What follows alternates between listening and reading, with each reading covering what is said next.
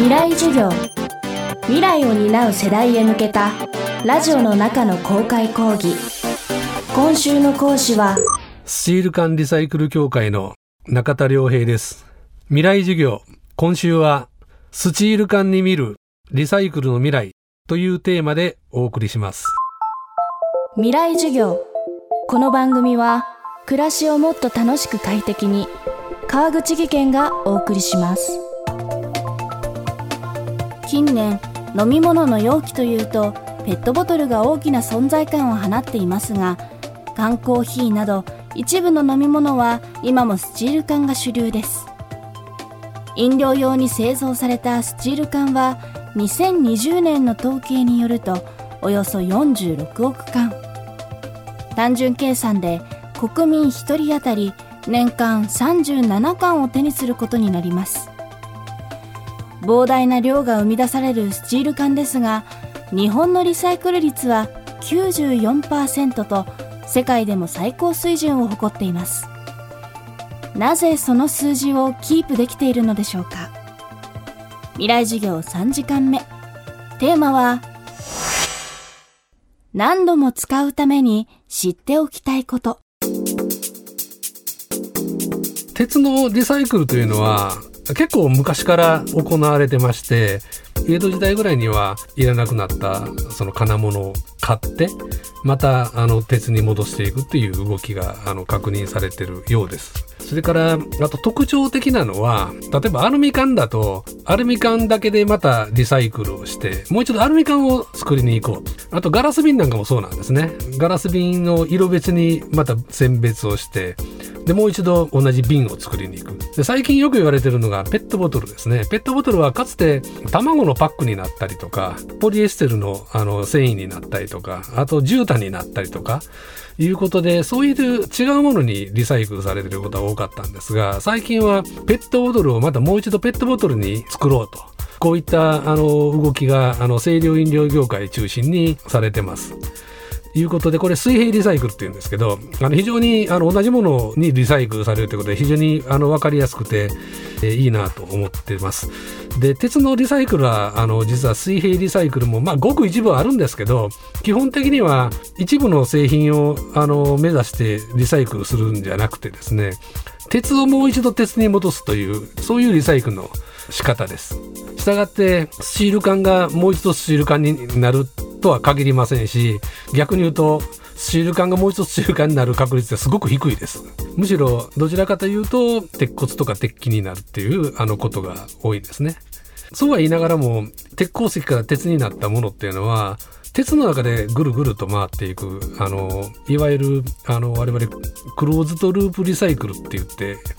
要は他のものにならない。例えばあの紙パックをリサイクルをしてよくあのティッシュペーパーになったりトイレットペーパーになったりしますけどそれってもう次それを使うともう最後は捨てられておしまいになりますけども鉄の場合はそういうふうにならないであのリサイクルされた製品あるいは物品が消費されてもうまたもう一度リサイクルされて鉄に戻されると。で、そこからまた車になったり、缶になったりとかいうことで、こう永遠にね、あの、リサイクルがすることができると。いうことで、まあ、我々は、あの、それを何にでも何度でもと、リサイクルできるという、あの、無限ループというふうな言い方をしてます。スチール缶のリサイクルをめぐっては、製造者、消費者、そして自治体と、それぞれの関わり方が重要です。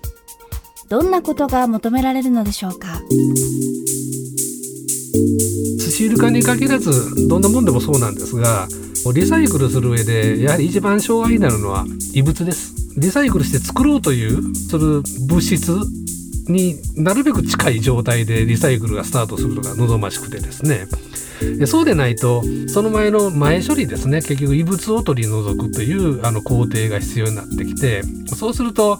手間暇だとか当然あのコストも上がりますしまあ、取り除けない異物があったりするとやはりそのリサイクルの品質が下がるという問題があの発生をします。まあ、あとは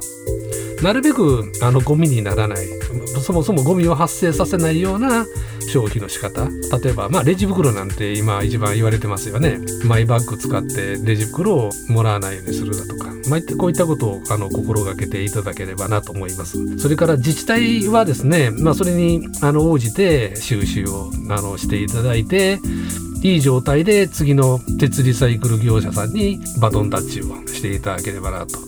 思います。まあその時も、まあいろんな事情はあるんでしょうけども、コストダウンですね、いうところ、まあいろいろあの人手がかかる作業もあるとは思うんですけども、えー、そういったところ工夫いただいて、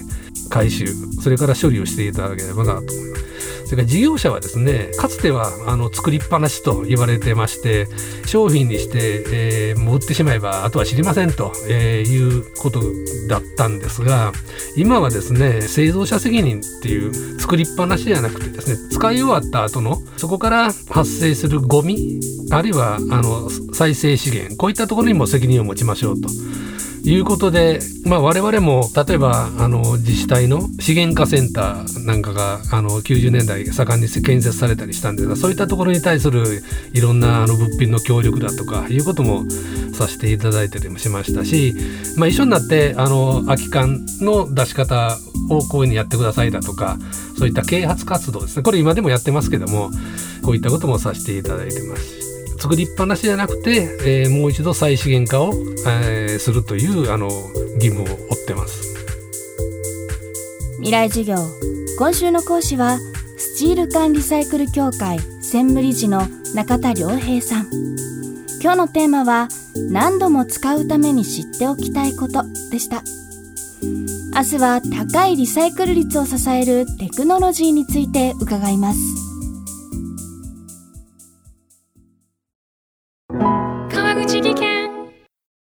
階段での転落。大きな怪我につながるので怖いですよね。足元の見分けにくい階段でもコントラストでくっきり。白いスベラーズが登場しました。皆様の暮らしをもっと楽しく快適に。川口技研のスベラーズです。未来授業。この番組は暮らしをもっと楽しく快適に。川口技研がお送りしました。